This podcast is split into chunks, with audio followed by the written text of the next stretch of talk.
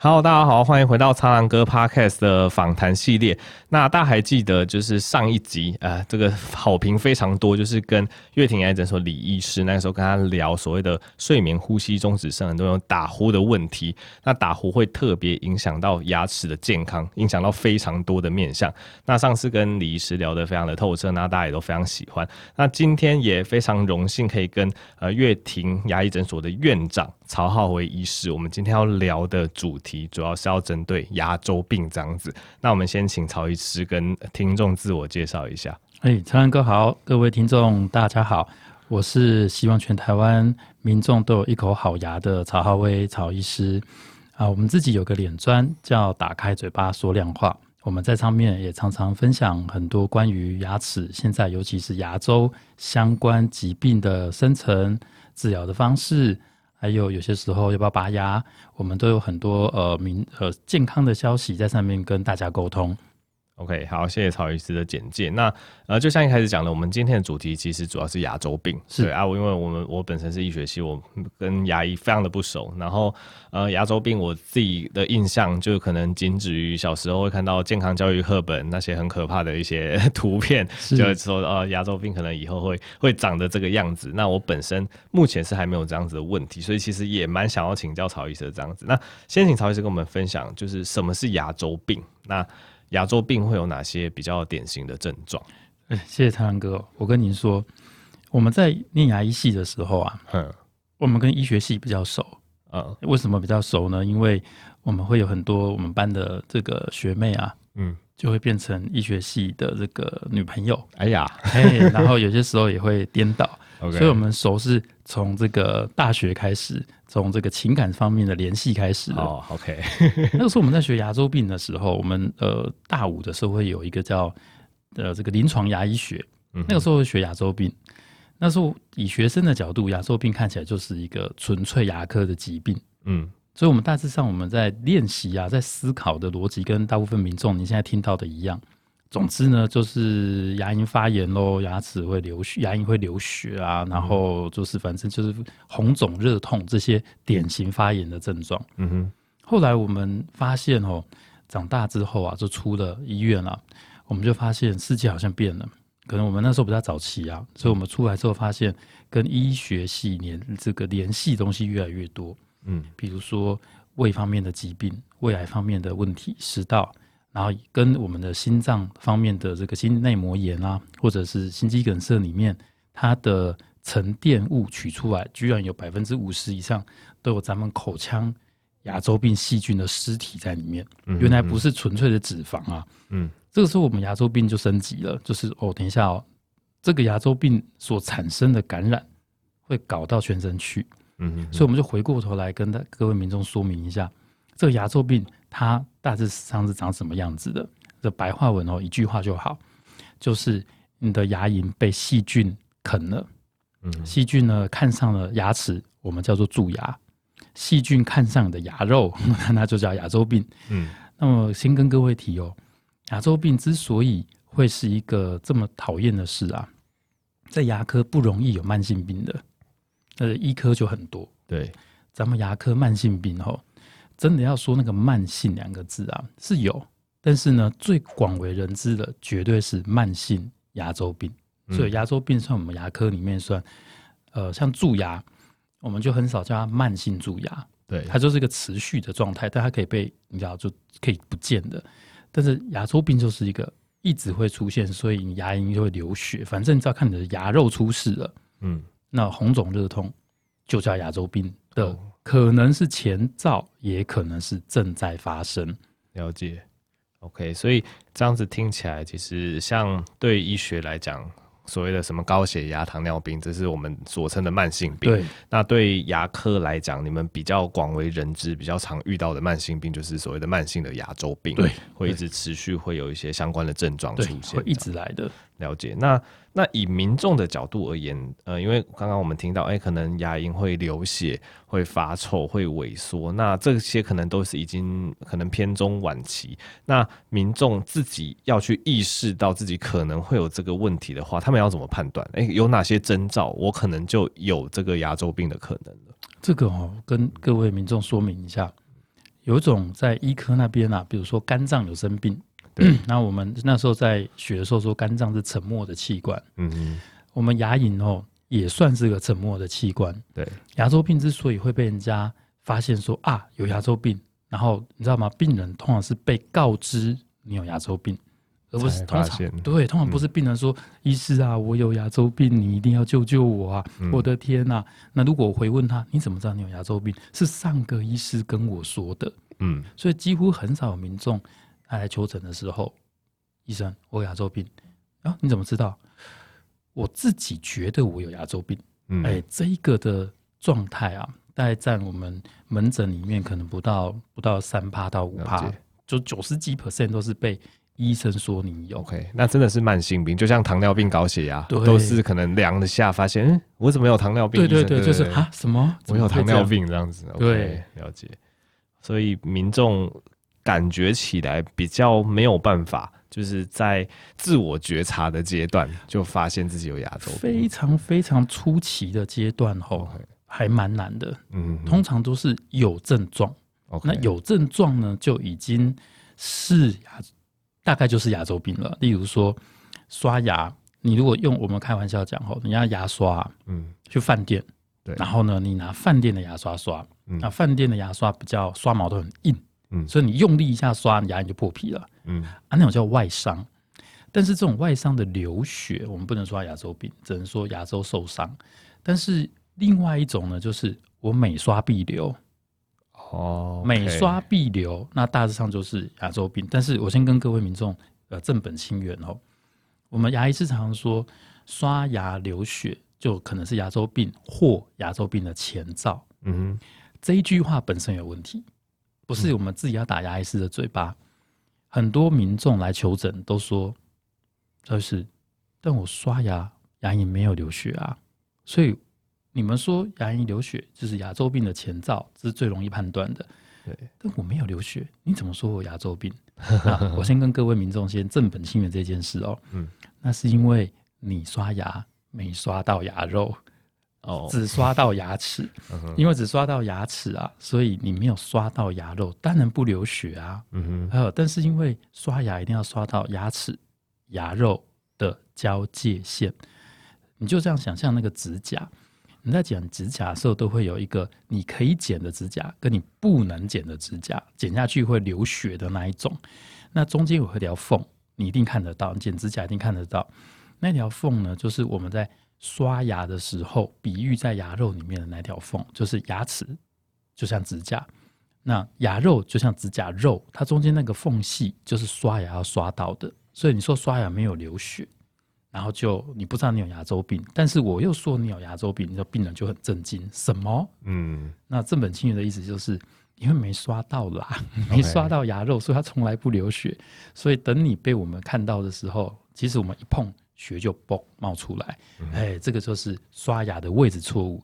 所以你一定要先刷到对的位置，你才能自我觉察我会不会一直流血，反复流血，那大概就是牙周真的快要呃出问题了。OK，所以我的理解是，其实牙齿跟牙龈的那个交界处，那个是就是最容易藏污纳垢，然后对，然后细菌可能就会躲在那边，然后细菌大本营、啊、大对大本营在那边，所以如果刷子刷到牙齿的表面，其实根本就没有去清到细菌的大本营，这样子。我们可以这样讲，细菌真的在我们口腔的世界里哦，嗯、跟灿然哥说明一下，演化不是演化假的，嗯。真的细菌很聪明，别看它没带脑，嗯，它能够在口腔啊搞了这么多事，他们都知道住在牙齿表面哪活得下来啊？你吃东西也把它磨掉了，刷牙还会刷到哪活得下来？所以细菌怎么可能会这么这么这么明目张胆的在牙齿上面，为了要感染你的牙肉，就住在牙齿上跟。通报你的主人说：“嗨，我在这，你赶快来把我刷掉。”它一定躲得在你看不到的地方，嗯嗯，所以都会躲在那个牙龈跟牙齿藏进去那个位置。嗯，他真的在演化上真的非常的厉害。OK，了解。那听起来就是细菌如果藏在那边，然后我们呃刷牙的正就是可能又不正确，还是怎么样？或许它也是就是会慢慢演变成牙周病的一个状况这样子。那牙周病如果呃，长期不处理的话，会会发生什么样的事情？哎，这个哈，供供了给现在是把晒了不会为例啊。对，因为是这样哦，在我们大五学的时候啊，牙周病不处理会怎样？没牙齿。嗯，那没牙齿会怎样？根据装假牙吗？还是也不是？根据我们实物经验哈，嗯，课本会写没牙齿会叭叭叭写了一堆嘛。对，但我们实物经验，我们现在没牙齿的这个民众啊，苹果照吃，哎、欸，他也没有带活动假牙哦，他就靠着上面跟下面的骨头包着牙肉这种皮包骨，也能啃。嗯真的，Okay. 但可能会痛啦哈。嗯，但是不能说不能吃。嗯，所以牙周病不处理到最后会怎样？我们在以前的牙科认知，最多就没牙齿。但是后来啊，我们经过这几年啊，密集的文献，就医学那边的文献，其实是医学那边回馈给我们的文献，胃的这个呃癌症或发炎的状况，也就是你一直有牙周病的这个阶段。到你牙齿掉光前，这可能会历经五到十年，甚至慢性的发炎，对，发炎这样子。这五到十年，你的身体跟你的饮食付出的代价，都是你身体未来健康消耗的本。嗯哼，哼。那你说牙齿会怎样呢？它最糟就是掉了。但是这一段时间，各位民众你要了解的是，我们在看牙周病，不是在看它最终的阶段，而是你有牙周病的这一段历程。它让你的身体付出的代价，轻则就是你牙龈一直发炎，吃东西一直不能好好吃；重则就是呃这些细菌透过你的血液循环，拼命往你身体跑，透过你的吞咽也一直往你的胃跑，你会以为胃酸很厉害。这些细菌呢，能在口腔那么久，都很强。嗯，哎，他们都有办法搞坏你的身体。所以胃啊、食道啦，我们刚刚讲的心脏啦。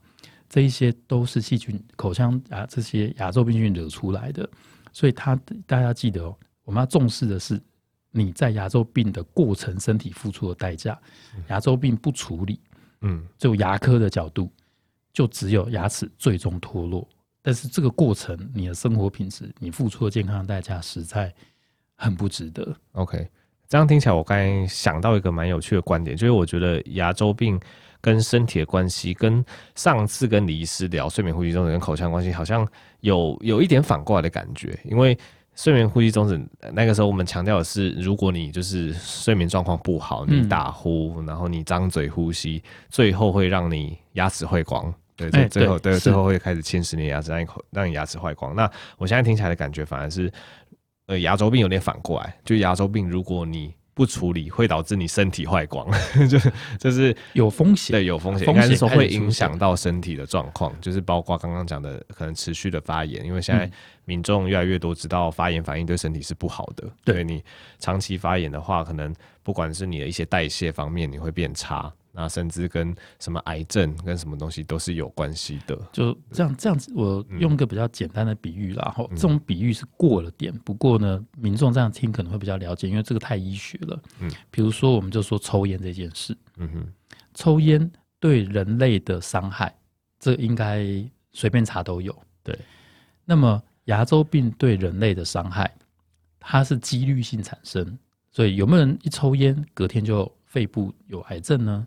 或许真的有这么呃这么特别的一个状态，但也有人是抽了十几年有了有些问题了，牙周病就类似这样，它就是一个会增加你身体产生不好事情几率的一种慢性病。了解，就增加风险就对了。对，所以把牙周病控制的好，等于是减少你身体未来会得到这些比较严重疾病的风险。对，没错。OK，那刚刚也想到一个蛮有趣的问题，因为刚刚有提到说牙周病就是细菌去啃牙龈嘛，嗯，那细菌在某些状况下也是会造成传染的。那我自己想到的情境可能是男女朋友、夫妻之间，例如说接吻啊，还怎么样啊，细菌传来传去。那牙周病这个东西，它是会传染的吗？哎，这真的是太尴尬了。嗯，这这待会我们说明完了哈，请各位。亲朋好友、兄弟姐妹、乡亲父老，该该一起吃饭就一起吃饭啊！好，该亲吻啊，这些事情也不用被我们讲的受太大影响。对，反正 反正我们就用一个刚出生的 baby 来形容。嗯，刚出生的 baby 的口内细菌是零。对，这个大家我觉得医学上或者你不是医学人，一定是能理解的。那么这些细菌是怎么跑到一个人类的嘴巴里呢？就是爸爸妈妈你要负责啊，你怎么弄进去了？把它咬一咬啦，然后把它喂给你的宝宝，细菌就进去了。所以，我们细菌就是口腔的细菌。我们人人出生口腔内细菌零，那么你蛀牙细菌没有，牙周病细菌没有。嗯，什么时候有的？问你爸妈喽，问你阿公阿妈。那你不要回去说，哦，所以我这口牙周病就是被我阿公阿妈传染的。你不要这样子哦。所以我才说，讲完之后，各位乡亲父老兄弟姐妹，哎，不要去想。呃，是谁的问题？就是传染的，蛀牙也是传染的。嗯哼，所以蛀牙还会自己传染给自己。所以呢，你说我左边蛀牙，难道你右边就不会蛀牙吗？哦、会吗？我上面牙周病，难道你下面就不会牙周病吗？会吗？所以它是自己可以传染给自己，不同牙齿传染给不同牙齿，还可以传染给别人。所以，因为它是一个很广泛的疾病，简单来讲，你共吃一餐饭，别人的筷子夹过的，你再去碰它。就这些细菌说，那所以我们才会开玩笑的讲，用盐水漱口没有用啦，用盐刷牙没有用啦。为什么？因为这些细菌都能靠食物来传播。对，那它就不怕咸呢、啊？嗯，那你说不会啊？盐巴可以杀菌，就不怕咸了。这些细菌 能放在口腔那么久，酸甜苦辣，它没有一个。吃不消的，所以呢，你不要去幻想说那种盐巴漱口用什么特效的什么橄榄油，嗯，哎，那个都没有什么效果，因为这些细菌不是吃素的，也能有高度传染力。了解，OK，所以总之应该说细菌就在人类之间这样传来传去，但你也不能说我不要，我要阻绝它的传染，然后不跟你的。其他亲朋好友任何互动，好像也说不过去。对对，对是的。那一方面，我来，我我我的想法是，就算当然细菌它会造成可能牙周病、蛀牙，但是有这一类细菌，或许也。能刺激你的免疫系统，因为我因为我是觉得小小 baby 从出生之后也是开始经历一大堆病毒细菌的 的入侵啊、感染啊，那我觉得这些东西对他们来讲也是一种免疫系统的建立啦，嗯、所以倒也不要说只看到它坏的一一面，就说一定是什么被传染的，的所以大家真的不要听到这这些东西就不去做这些事情，也是有点怪。对，你不要亲我，亲我前先用漱口水漱过牙，先剔过，刷牙先刷个三轮，我才不想被你传染。其实你嘴。八早就有了。对，好，OK。那我们刚刚其实提到牙周病的一些呃成因跟呃可能会造成人体的危危害。那请曹医师跟我们分享一下，那如果一个牙周病患者到诊间来，那通常会有哪些的治疗选项跟方式？嗯，我跟你说哈，我开玩笑讲了哈，是个事实。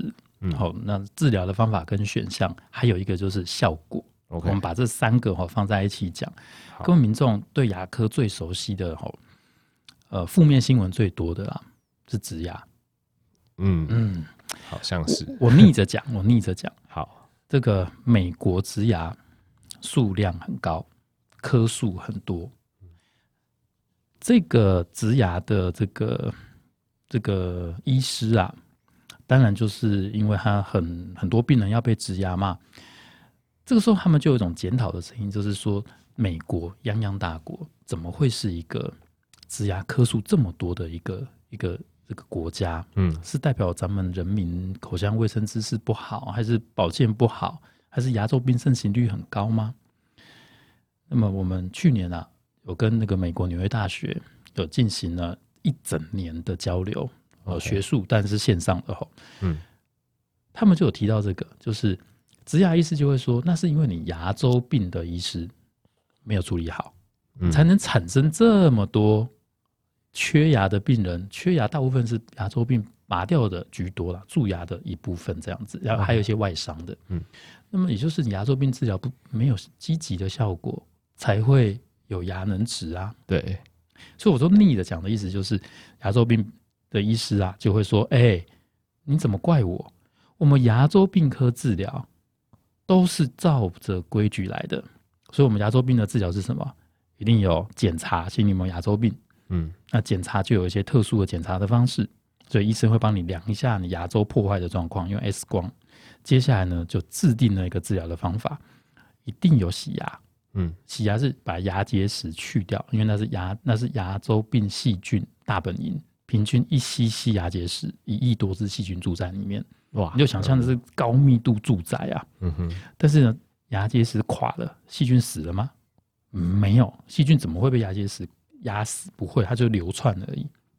牙结石有可能清不干净，所以我们又有一些工具，像医学一样，我们要去除一些发炎组织，我们就会用一些特殊的刮刀，听起来很可怕哦，嗯、来刮你的牙齿表面，就是嘎嘎这样子。那这样子，你牙齿表面就干净，牙结石掉光光。那这个是初期的牙周病治疗的方式，嗯，然后病人就会觉得，哦天哪，我这样被你刮完之后，牙齿很酸呐。但是这样子就结束了吗？没有，有些时候啊，因为我们这个牙周病结石啊躲得太深，牙齿这个立体结构，我们在没有呃把牙龈切开以前。还真看不到，嗯，所以就有些牙结石躲着，我们没清到，就一直继续发炎，就是个慢性。所以第二步的治疗就是咱们开刀。所以很多民众会说，那个牙周病医师说要把我牙齿牙龈开刀治疗。你知道开刀治疗哦，这个这两个字啊，在英文叫 surgery，嗯，在美国接受度也很低，对，在台湾接受度也很低，对。这地球上所有人接受度 都很低，大家都不喜欢。对，听到就会怕。咱们牙周病来治疗哦，怎么治疗？开刀吧？哈？那请问一下，医生要开几颗？哦，算一算，你有二十颗牙齿，我们要开二十颗。你知道那个数字是什么概念吗？你手伸出来才十只手指头，嗯，你要手指加脚趾加起来才有二十。你现在告诉我的是，我有这么大的数量的牙齿要被开刀，然后呢？那请问要开几次？嗯，因为颗数太多了，咱们开个四次或六次。你就说他，所以我的痛苦有四次，要是六次，人生就开刀就够了。对，那请问一下，这样要多久？每一次大概两个月，咱们弄个一年吧。嗯哼，要不然弄个半年。那这个人哈，突然被宣告了一种一种进入地狱的一个门票。嗯，所以呢，美国啊的牙周病的病人，只要一听到说医师跟他讲。OK，我们来手术吧，那是正规治疗。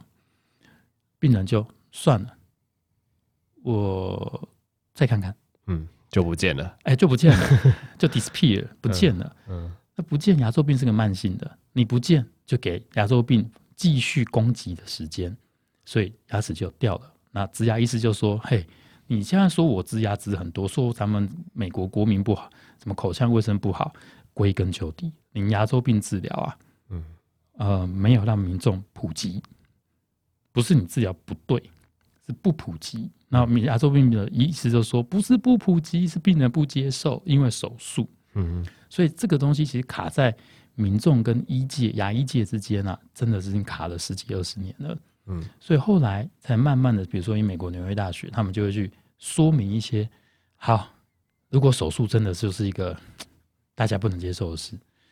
到底牙科还有没有哪一种尽量不开手术？不能说绝对不开哦，尽量不开手术，它能达到最大牙结石移除的方式。嗯，所以美国纽约大学那边就去尽量去找出的这个方法，也用了很久。所以二零一八年就有一个比较大的文献来说明了，有的确有这个方法，在最大不开手术的前提之下，我们来把这个牙周病做到。呃，最理想的阶段.但是不能说完全不开了，嗯，但是开刀的几率下降，这样子愿意接受病这个治疗的民众比例就会提高，这样子有什么好处？植牙的量就会减少，减少。嗯、你要植牙的量代表一个国家怎么样？嗯、民众口腔健康的指标，对，你是国家植很多牙。这不值得骄傲啊！对，对，这是这本缺牙率很高啊。所以这个新的方式，该不会就是就是等下会提到的镭射嘛？嗯，还是镭射只是其中一个综合镭射吼，呃，待会我们再来提。OK，对，所以综合来讲，应该说现在的牙周病的一个治疗趋势，就是要。找出一样是有效的方法，但是民众的接受度也要是高的。对，对，这好难啊，蛮重要的。对，真的真难死宝宝了，不是难死我们哦、难死那些在很顶尖的牙医学院做基础研究、临床研究的那一群学者，对，搞死大家了。嗯哼，而且我觉得，呃，我觉得这个趋势应该是不只是牙医，应该是医学界整体都是治疗，其实都是。朝这个方向去走，对，对，就像以前的心肌梗塞就只能开所谓的冠状动脉绕道手术，嗯，就是都开胸啊，还是怎么样？那后来开始心导管，对，嗯，然后可以从熟悉部一个小伤口就可以进去放支架，然后就开始外科医师就开始抱怨说，他开始刀越来越少啊，越来越多东西被所谓的内科治疗取代，嗯，对，对啊，其实我我觉得一部分就是因为人性的关系，嗯，我们听到开刀怎么样都会怕，但今天如果有一个。我们说介入手术也好，小手术也好，总之对你的外观、对整体的风险，如果你你判断起来觉得比较低的，大部分人都会比较容易接受。对对对，所以站站在苍兰哥的角度啊、嗯，我们就这样想象：如果一个人的心脏有问题，嗯、他主治他的是心脏内科，嗯，听起来怎么样都好像舒服一点嘛。对，主治你的意思是心脏外科。嗯嗯，怎么想都会觉得完了，这个一定是问题大条了。所以用苍蓝鸽的想法来讲，我们现在牙周病的治疗应该是我们有一种叫牙周病外科，OK。然后我们现在很努力在朝向的方向是，你的牙周的状况是由牙周病内科来治疗的，用心导管的方式 来处理，来下降牙周病外科的这个介入的机会。嗯嗯嗯。OK，那这样听起来，那再再来就请曹医师跟我们分享牙周病内科，哎，对，就是你们用比较呃，我们就我们术语叫做 non-invasive，就可能比较侵入性比较少的，然后又有效的治疗方式的，主要是哪哪些这样子？我们先跟民众先呃把这个结论先讲，因为大家如果慢慢听哈，抽丝剥茧讲进去，除非是悬疑啊或者是推理案件，嗯、大家听起来会比较有趣。嗯、但是结论是这样子的。我们牙结石藏在牙根里面，所以都躲在牙肉下面。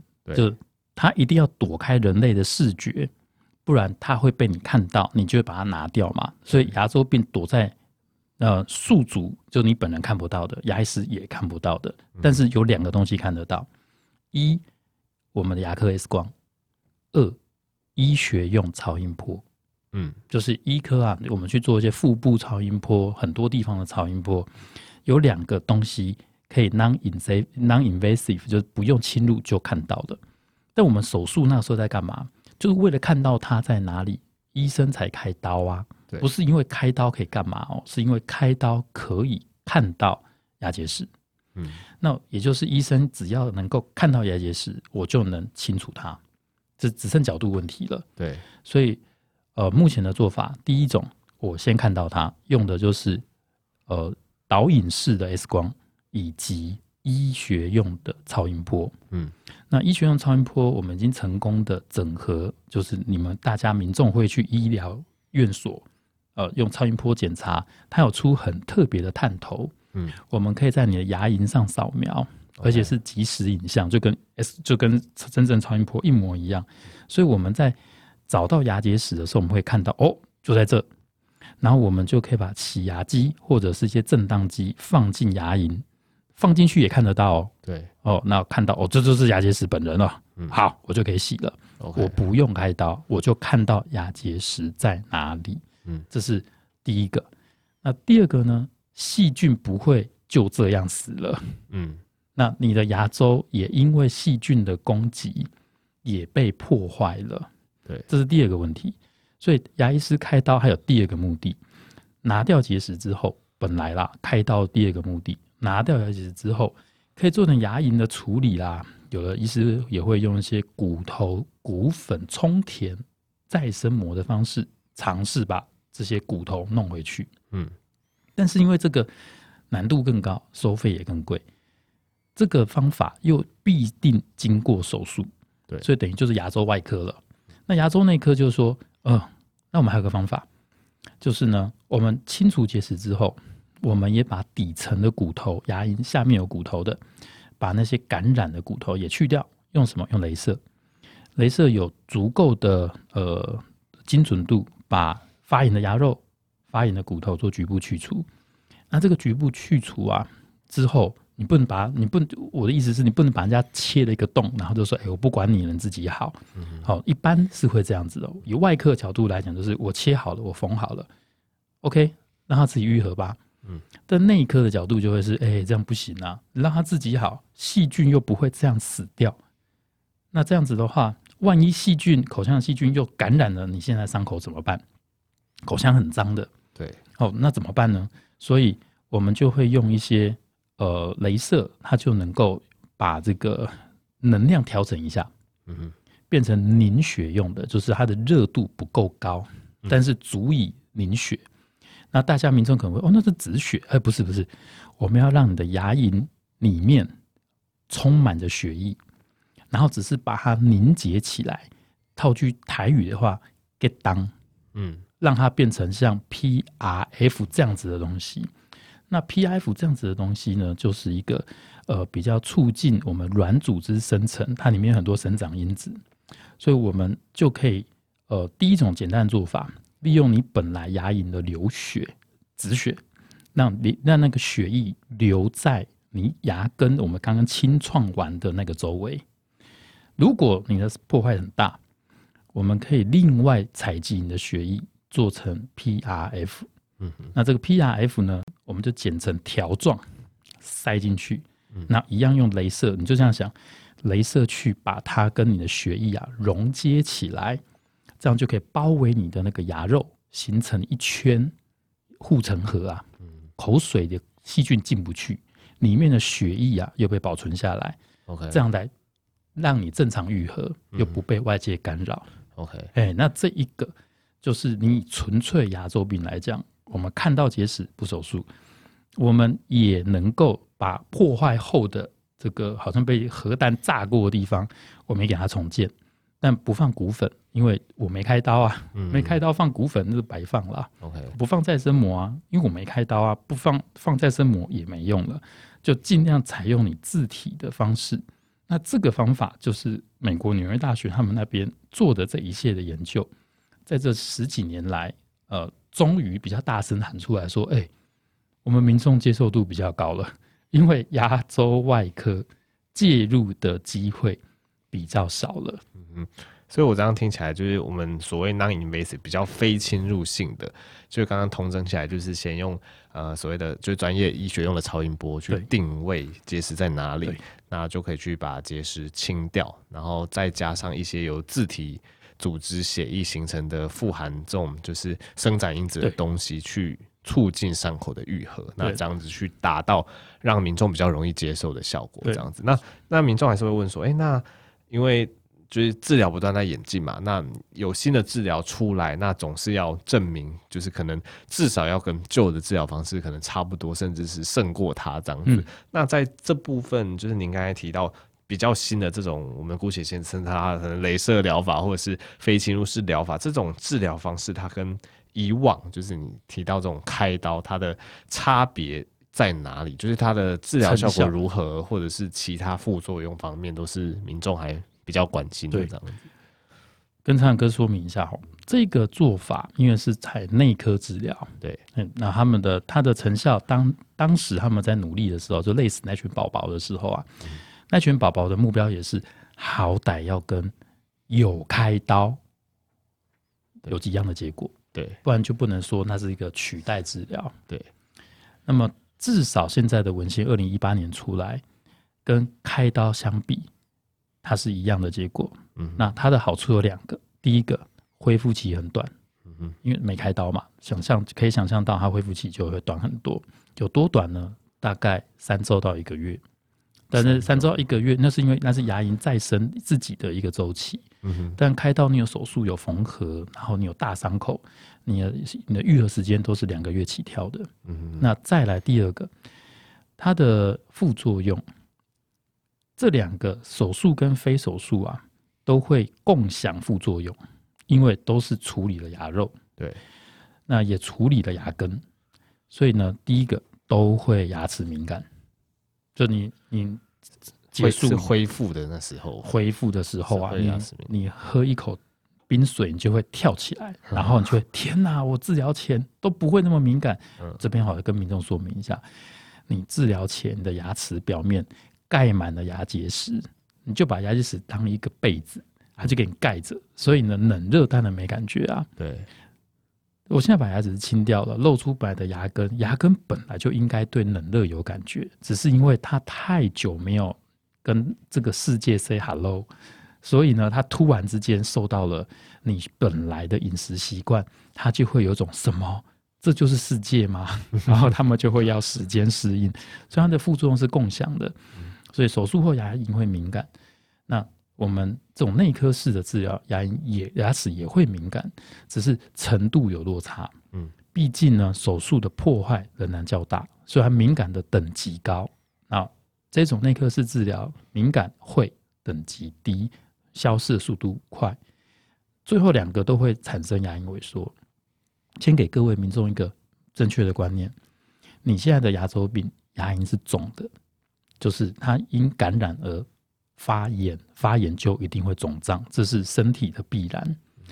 所以牙周病治疗后，第一个效果，牙龈不肿了，不发炎了，就不会这么大了，就会消下去了。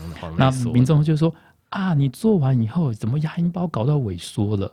其实那不是牙龈萎缩，牙龈回到了现实了。嗯、就是它以前是肿起来，各位你就想它水肿会静起来，那近起来今嘛后一 lucky 啊，后一 lucky 的感觉就是看到一是一个底下本来的位置啊，在本来的位置就不是肿起来的地方，所以露出的那一节牙根，你就会觉得啊，牙医是你治疗错误，没有，它本来就在那。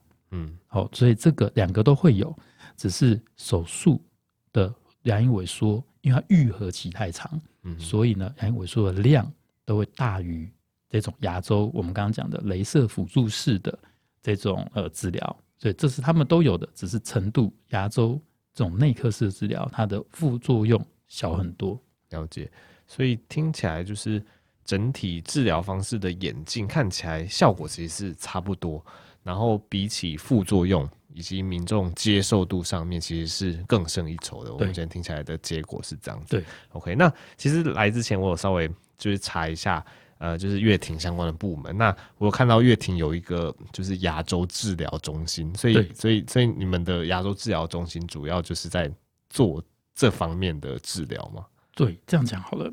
呃，朝阳哥是这样，我们那个啊叫牙周。健康中心，健康不是治疗，健康对叫健康，预防胜于治疗，不一定是治疗。所以牙周健康中心后，我们采用的做法，我们就会有两种治疗，一种就是本来就要该做的，哦，比如说我就是要用手术的，我们有牙周外科哦，哦，因为就是有些时候只有牙周外科有用，那个真的太严重了。有些时候是就是那个镭射也不是万能，就对，对。比较严重，对，已经已经走到了最后一条路了。OK，好。那大部分的病例呢，可能八成病例牙周内科可以处理，但牙周内科是一种很特殊的，在用到的设备太多，我们就念给各位听哦。它光第一个要营养师的评估，第二个呢，为什么营养师评估？因为你牙周病在发生的时候不容易吃东西，你吃东西呃不舒服嘛，所以你不好咬，而且我治疗后你也很难吃啊，所以。我们一个营养评估，先看一下你现在的状况。第二个是身体发炎指数的界定，嗯，也就是你现在身体，呃，我们会抽血，先确定一下你现在身体的状况，我们适不适合进行类似的治疗。那第三个呢，我们呃如果有需要，当你的发炎指数很高。这个时候硬做牙周治疗，就等于你身体感染的很厉害，我还硬给你做这种治疗，这也不是那么理想的状态。对，所以我们就会请医科，这是我们跟医科是紧密结合的，我们就会用呃，例如静脉的氦奶镭射，哦，那不是牙科哦，那是医科，我们就会跟静脉氦奶镭射呃协助，请他们用他们静脉氦奶镭射的方式来让牙这个你的血液里面的一些发炎指数的状况呢能够下降，啊，这个也是。呃，医科的朋友推荐给我的，嗯，那这样整合起来，就是你的身体预备好了，你有营养了，你被评估了，你的血液被氦氖镭射处理了，我们就进行我们的牙周镭射辅助治疗。那这个我们给他一个比较好记的名字啊，叫 Lattes，就是 Lattes 拿铁们，就是就是那个咖啡的拿铁 Lattes。嗯，那它的全名呢是 Laser assist tissue treatment and enhance system。太长了，好、嗯，总之就是跟牙周有关，但是它是一个全呃跟这个呃增强性有关的，但是它是镭射辅助的。嗯，我们就进行刚刚我们讲的那一套治疗。嗯，那治疗中我们还有 PRF，OK，会会帮忙处理，然后再用医用的超音波导航，这个是在牙周 Latex 治疗的时候，那这样治疗是一次，嗯，全口，所以一定会在 sedation，就是我们在舒眠镇定下完成，不然病人太痛苦了。这样子结束以后，我们除了本来牙科的回诊，营养师这时候就出现了。我先跟各位讲哦，这时候最恐怖。我们前面弄得再好，后面要搞砸真的很容易。大部分民众因为这样治疗后，呃，牙龈还在恢复嘛，吃东西不好吃，回去就吃稀饭啦，吃很多东西把它打成泥呀，没有蛋白质的东西。呃，不止没有蛋白质，什么营养都没有，全部都是。粥状的，你知道那种粘性物质啊，你一口吞下去完蛋，你的牙齿上面全部都盖满了那种呃粥好了，稀饭的那个很稠的粥，你的细菌呢就看到那个食物，你提供了它养分，而且还那时候还不好刷，所以就变成了完蛋了。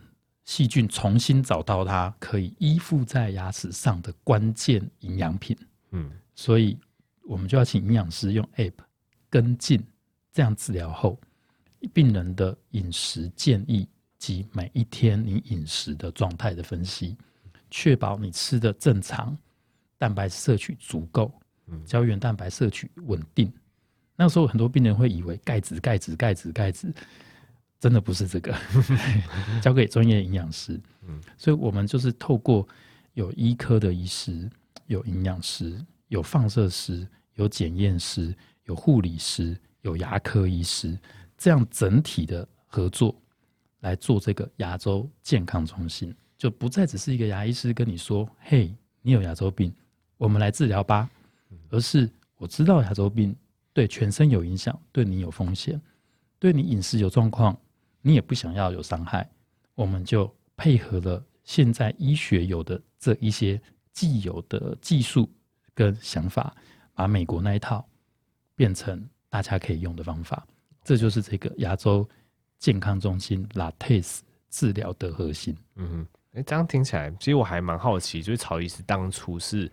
有为什么可以有这个就是远远景远见去创这个东西？因为因为当然我跟牙医界可能有一些牙医界朋友啦，但大部分可能年纪跟我差不多，就是大家都可能入行，或许牙医比较早出来，可能也是三五年的时间。但对我来讲，这真的是一个蛮新的概念。那当初是。怎么样？就是有这么一个契机，突然想要做 做这样子的一个东西。这个都是医科朋友推坑我的。哦，我因为我我我高中念台南一中，嗯、我台南人啊。嗯。然后我们就高中有一群啊很好很好的朋友。那有我是我念牙科，还有很多我的好朋友念医科。嗯。然后有吃饭的时候啊，我们都会彼此聊一下。那他我那个好朋友是。病理科，他现在在呃南部某教学中心当病理科主任。嗯，然后我们就会有些时候开玩笑说：“啊，你病理科真的很悠闲呢，啊，你就永远是躲在那个看片子，对，就看片子啊，你都不知道我们前面打仗有多辛苦啊，叭叭叭，他就讲的很多。他就中间就聊到说：啊，打仗很辛苦啊，很多牙医科东西你又不用啊，你那边只会抱怨你辛苦。那我就说，我还能用什么？牙科就牙科啊，啊，医科。我还不知道医科可以帮我们什么，开更好的药吗？然后就说，哎、欸，很多发炎的东西，他们自己医院都有用，比如说静脉镭射。我第一次听到静脉镭射是我医科朋友讲的，然后我才去查，然后他就说，对他们自己都会有一些医师啊，但不是牙科的医师在搭配这个疗疗程。然后我本来想说，真的假的？这抗衰老吧？嗯，然后说啊，能抗衰老的，难道就不能抗发炎吗？那他就拿文献给我看。嗯，我就说哦，真的哎。他说啊，你们牙科不是牙周病那边发炎的乱七八糟的，安总不考虑这个。嗯，然后我才去查我们的文献，牙科的文献，嗯，真的是发炎的乱七八糟的。如果医科全身性的可以，难道牙科不行吗？然后像医用的那个超音波啊，哦，也是，难道我们就只能傻傻的翻开牙肉吗？那难那难道医科要看一个肝脏，有没有问题？是不是一定要开刀才看得到？嗯，好像有东西叫超音波，那我们才跟医检师啊合作说，哎，这能扫吗？然后后来发现，哎，可以耶，哎，我们就是这样一路一路跟医科啊呃一起合作，我们发现照顾一个病人，呃，一个科，呃，不是一个最理想的战术，呃，这个是医科朋友跟我们一起一起分享，所以这个你说我们怎么弄出来的？嗯。是被你们鼓励出来的启发，觉得 就是知道一定要可能现在都倾向这种多专科，对对对，团队合作。但是病人只要一个人在那，嗯，你一个人坐在那，所有的专科过来帮忙你，而不是呃，要跑好几间医院。对，这个健康中心最大好处就是，呃，我讲我这样讲完，所以呢，你会挂很多地方吗？没有，你就在同一个地方，同一个位置，嗯，这些人来帮忙，这才是一病人最应该得到的。服呃服务跟治疗最理想的一个结果，了解。因为那我们刚刚讲到那么多嘛，还是回归最一开始，因为我们终究还是不希望大家有牙周病这个状况。那就是我们最后就来提，请曹医师提点一下民众说，那如果你在还没有牙周病的时候，可以做哪些预防？因为现在很多广告天花乱乱坠嘛，什么牙膏可以预防牙周病，或刷牙的一个方式，这请曹医师也是跟我们大家说一下，这样子。跟你们在牙周健康中心见面吼，可能你也不愿意，我也不愿意啦。嗯，所以苍蓝鸽讲的这个吼，一定要让大家呃先很明确的知道，牙周不要有病，真的只有一个最好的方法。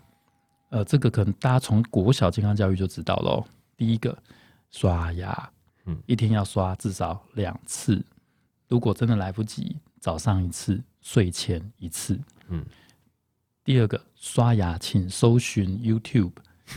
如何正确刷牙？那个超多的哈，我们自己脸上我都没放，这我没放是因为这太多了。嗯，好，那这放上去呢，但也没人看。对，但是呢，你搜寻就有，不论你是背式刷牙法，反正任何刷牙法，正常的呃被核可的，或者医生有教你的，你一定要刷。刷牙的关键一定要刷到牙齿跟牙龈的交界。嗯，记得一句话：细菌没那么笨。就放在你会看到的地方，没那么呆的细菌。嗯，第三个牙线绝对要用，嗯，牙签不要用。要用你们民众一定会想骗人，牙签明明就很好用。我先跟各位讲，我们的观念都只有一个单方面的，以为牙签会把东西吐出来，也会把东西塞得更深哦。嗯，牙龈跟牙齿中有缝的，所以呢，吐出来一个很大的。有可能一小块掉进牙肉里，你没看到，你没感觉，所以只有牙线可以清出牙缝里面的污垢，一定要用，每一颗牙齿都要用，不是你觉得有塞的才要用哦。细菌没在管，它是会传染的。刚刚苍蓝鸽有提到，这个是会传染的，这个没有在说啊，我用了左边，右边是不是就没事了？呃，别想太多，都会传染。再来牙线棒，如果大家不会用牙线，因为卷来卷去嘛，牙线棒你可以用。但是呢，牙线棒不要一根牙线棒用全口，细菌只会，你只会帮着细菌传染到更远的牙齿，它一定超开心的。嗯，一定是你大概三到四个牙缝就换一支新的牙线棒。嗯，好，所以全整理一个嘴牙齿呢，你大概用五支牙线棒。嗯，没事呢，没有医师跟你说你要用牙尖刷，就不要用牙尖刷。我知道大家都想要对自己更好。嗯。没有牙缝，就你牙缝牙肉都正常，没事，不要拿着一支带毛的牙刷就往你牙缝戳进去，没有好处，只有伤害。除非医师说你要用牙签刷，不要自己去买。你以为好的，不见得是好的。最后，漱口水跟牙膏，这两个都是超级辅助性质。牙膏呢，你又不吃，嗯。又不像面膜还可以吸收，嗯，好，所以你不要去想象牙膏有多么伟大的神效，用了什么牙膏，牙龈就又怎么了？没有，嗯，所以呢，牙膏买正常大厂牌的就可以了。OK，好，还有什么草本精华都没问题，你用你习惯的口味，只是不要去幻想牙膏很厉害。那你会说含氟的行不行？含氟的真的可以，不过那是预防蛀牙。跟牙周病概无相关。那漱口水哈，这是最后一个问题。漱口水要不要用？你喜欢用就用，不喜欢用就别用。嗯，那会不会更好？不会，很抱歉。你是说你怎么会不会更好？就是会啊。你正常就已经牙刷也刷了，牙线也清了，那这这个该刷的位置也都对了。漱口水真的是宇宙霹雳超级辅助的，没有用漱口水会怎样？呃，会蛀牙吗？不会。会牙周病吗？不会。那如果你都没有用牙膏、牙刷，你也没有用牙线，你用漱口水会不会就不会有牙周病？会有牙周病。嗯，你用漱口水会不会就你没有刷牙刷干净，用漱口水会不会就不会蛀牙？会蛀牙。所以让大家知道说，漱口水真的超级辅助用。什么时候你不能刷牙的时候，比如说你手受伤了，但你口腔不希望太脏，漱口水有办法，因为你不能刷牙。或者牙周手术后，呃，伤口比较多，不敢刷，你就用漱口水辅助，短时间而已。OK，好，那今天非常谢谢曹医师跟我们分享非常非常多亚洲相关的知识，那相信大家也学到很多。那最后曹医师再提点一下，大家可以追踪什么东西？大家有兴趣赶快去追踪。